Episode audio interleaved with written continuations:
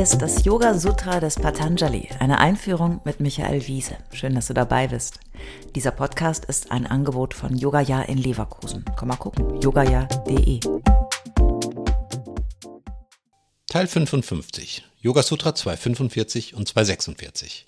In dieser Folge werfen wir zunächst einen kurzen Blick auf das letzte Niyama, bevor wir uns auf das dritte Glied des achtfachen Weges stürzen, Asana, die Körperhaltung.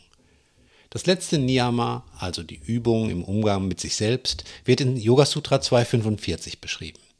Samadhi Siddhi Pranidhanate Hingabe an das Göttliche führt zur vollkommenen Erkenntnis.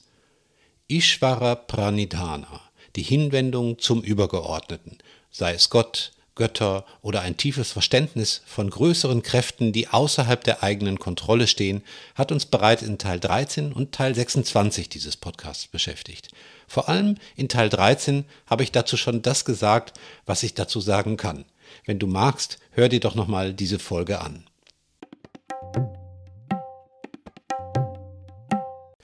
Gut, schauen wir nun auf Yoga Sutra 246.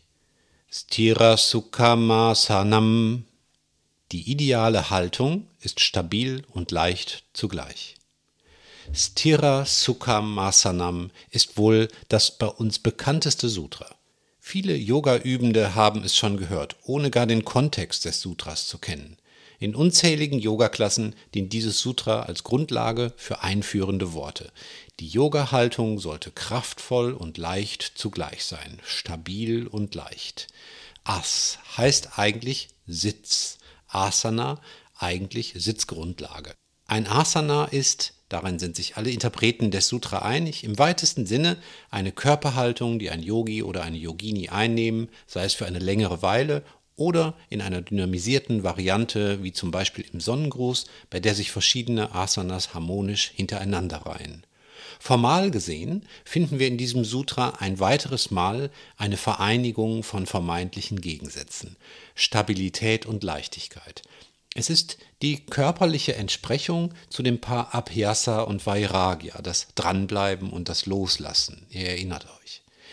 Wir wissen schon längst, dass der Zauber des Yoga natürlich in der Überwindung oder zumindest gelassenen Akzeptanz von Widersprüchen liegt. Überwindung insofern, dass wir die Wirkung zweier scheinbar entgegengesetzter Energien so harmonisieren, dass daraus eine neue Qualität entsteht, die uns erhebt, entwickelt und befreit. Das ist gar nicht so leicht zu erklären, finde ich, und es ist auch überhaupt nicht leicht, das über einen längeren Zeitraum zu üben. Aber hey, wir kennen alle dieses Gefühl, oder?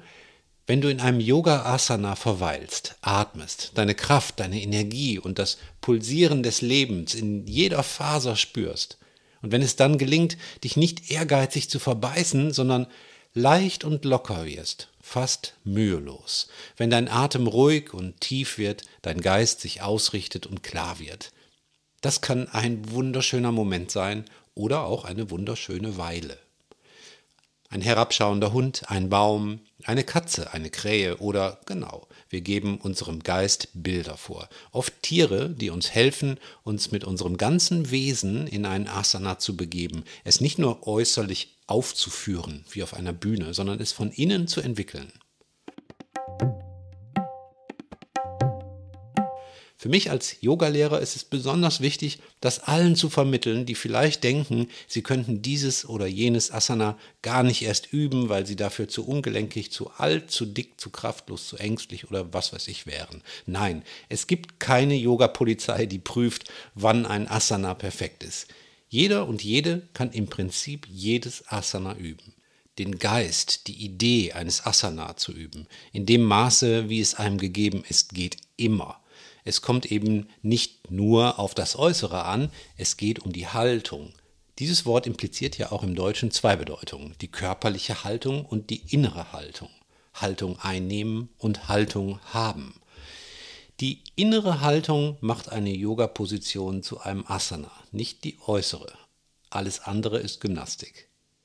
Natürlich, es gibt auch einen riesigen Katalog von Yoga-Asanas, oft mit Sanskrit-Bezeichnungen, was praktisch ist, weil man damit eigentlich überall auf der Welt Yoga-Klassen besuchen kann. Und es ist auch toll und okay, sich den, ich nenne sie mal Standard-Asanas zu widmen, sich daran abzuarbeiten, sich ranzupirschen, sie für sich zu erobern und dann irgendwann, sagen wir mal, im Kopfstand zu stehen. Wow, das ist großartig und schärft dein Körpergefühl, dein Vertrauen, deine Gelassenheit. Diese Qualität kannst du aber auch in jedem noch so vermeintlich einfachen Asana finden. Dazu bedarf es keines besonderen Körpers. Ein Asana muss sich von der sportlichen Performance, die, seien wir ehrlich, immer eine wichtige Komponente ist, emanzipieren. Dann wird es Yoga.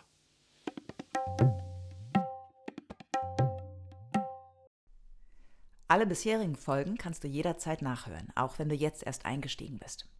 Hast du Fragen oder ein Feedback zu der Philosophie-Reihe, dann schreib uns gern oder kommentiere auf unserer Website. Dort findest du auch weitere Buchtipps und Empfehlungen.